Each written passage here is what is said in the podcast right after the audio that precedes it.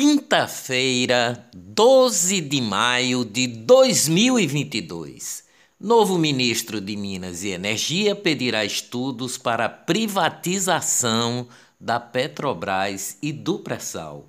Adolfo Saxida assumiu o ministério ontem após a saída de Bento Albuquerque e defendeu a capitalização da Eletrobras. Após consulta do governo federal, o Supremo Tribunal Federal e o Senado dizem que o reajuste de 5% para servidores federais é possível.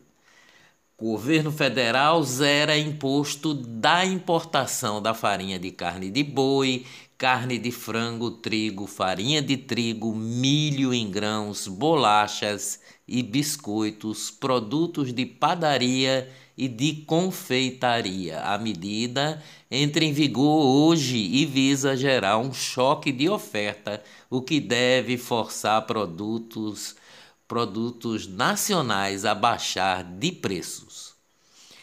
Inflação oficial de preços no Brasil alcançou 12,13% no acumulado dos últimos 12 meses Trata-se do maior nível para o período de um ano desde outubro de 2003, quando o índice apresentava alta de 13,98% na mesma base de comparação.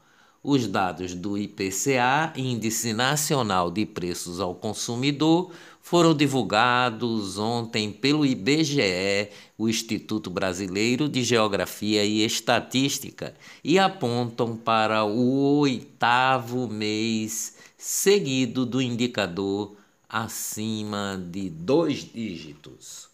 Governo Bolsonaro libera mais recursos para a adutora do Agreste em Pernambuco. Mais de 20 milhões para a continuidade das obras da adutora do eixo, é, do leste do projeto de integração do Rio São Francisco. A adutora levará água que já chegou através do canal da transposição do Rio São Francisco. Olá, eu sou o jornalista Ivan Maurício e estas são as notícias mais importantes do dia. Tudo o que você precisa saber para ficar bem informado em apenas 10 minutos. Polícia Federal desativou um garimpo ilegal de ouro que funcionava clandestinamente no distrito de Antônio Pereira, no município de Ouro Preto, em Minas Gerais. Servidores do metrô do Recife decidem decretar estado de greve contra a privatização.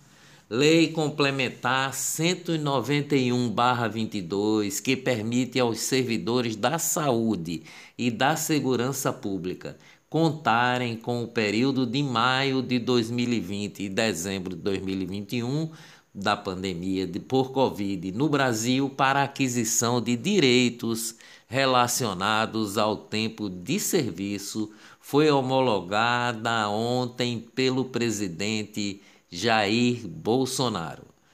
Câmara dos Deputados aprovou ontem uma medida provisória que prevê um adicional para policiais federais que ficarem de sobreaviso, ou seja, disponíveis para o serviço durante o período de folga. O texto segue agora para o Senado presidente Jair Bolsonaro sancionou lei que proíbe a penhora de bens de hospitais filantrópicos e casas e santa casas mantidos por entidades certificadas como beneficentes de assistência social.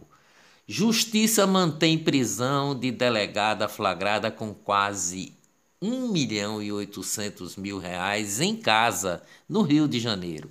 A investigação do Ministério Público denunciou a delegada por corrupção passiva no episódio da liberação de máquinas de caça-níqueis em 2018 em um suposto esquema do bicheiro Rogério de Andrade e do acusado de matar a vereadora Marielle Franco, Rony Lessa.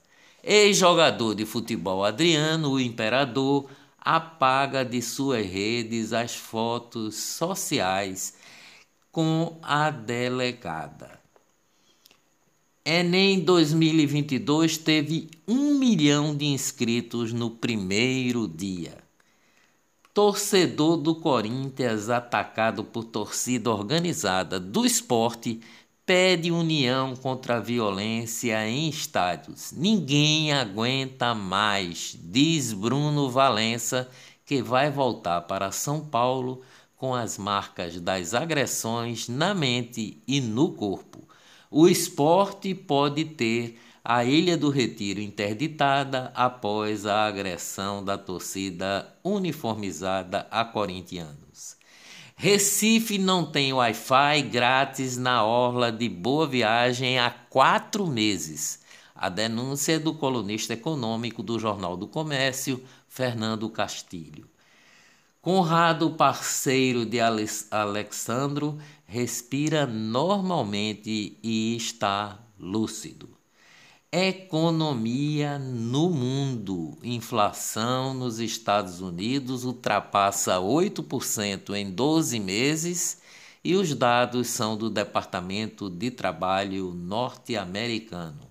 Negócios no Brasil. Empresas aéreas Gol e Avianca anunciam acordo para criar um novo grupo. O negócio está sujeito à aprovação dos órgãos regulatórios. Negócios no mundo. Fertilizantes por comida. Brasil e Egito querem intensificar o comércio. O Egito manda os fertilizantes e o Brasil paga com comida. Uma comitiva do Ministério da Agricultura se reuniu com autoridades egípcias. Finanças no Brasil. O Banco do Brasil tem um lucro ajustado de 6 bilhões e 600 milhões no primeiro trimestre, alta de 34,6%. Censura. YouTube volta a derrubar o canal do jornalista Alan dos Santos os Supremos da Corte.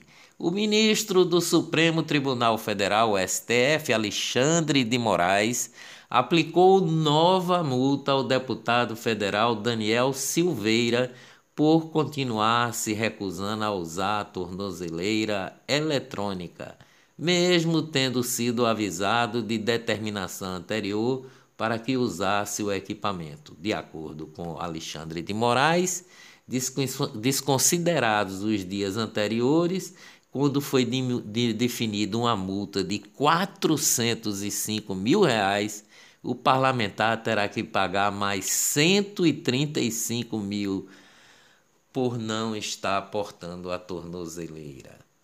Política, crítico feroz do que chamar as verbas secretas do orçamento federal, o senador Humberto Costa de Pernambuco indicou 15 milhões de emendas de sua autoria. Política Capitanias hereditárias. Prefeito de Paulista, Ives Ribeiro, do MDB, nomeou seu irmão Idígoras Ribeiro, de Albuquerque, controlador geral do município do Paulista.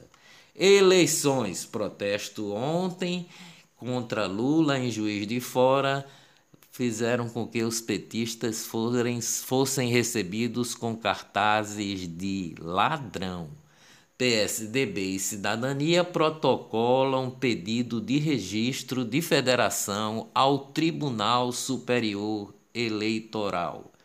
Ministério Público do Estado de São Paulo se manifestou ontem pela suspensão imediata do pagamento de contratações de artistas que participaram do evento de 1 de maio na Praça Charles Miller, centro de São Paulo, aquele que contou com a presença de Lula e Daniela Mercury. Governo do Pernambuco informou ontem que mais 669 casos e três mortes por Covid no estado. Uma das mortes foi decorrente de doença pré-existente além da Covid. As mortes confirmadas nesta quarta-feira ocorreram entre os dias 23 de fevereiro e 17 de março deste ano. Covid no Brasil.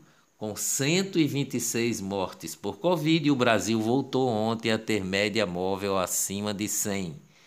Metade dos pacientes com Covid apresentou sequelas que duraram mais de um ano, mostra estudo. Pesquisadores da Fiocruz, Fundação Oswaldo Cruz, contabilizaram, contabilizaram ao todo 23 sintomas apresentados após o término da infecção aguda. A principal queixa relatada pelos pacientes foi de fadiga ao todo, 35,6% dos infectados disseram sofrer de fadiga. Covid no mundo. Europa retira a exigência do uso de máscaras em voos e aeroportos. A medida passa a valer a partir do dia 16 de maio. Dias melhores virão com certeza. Até amanhã, se Deus quiser.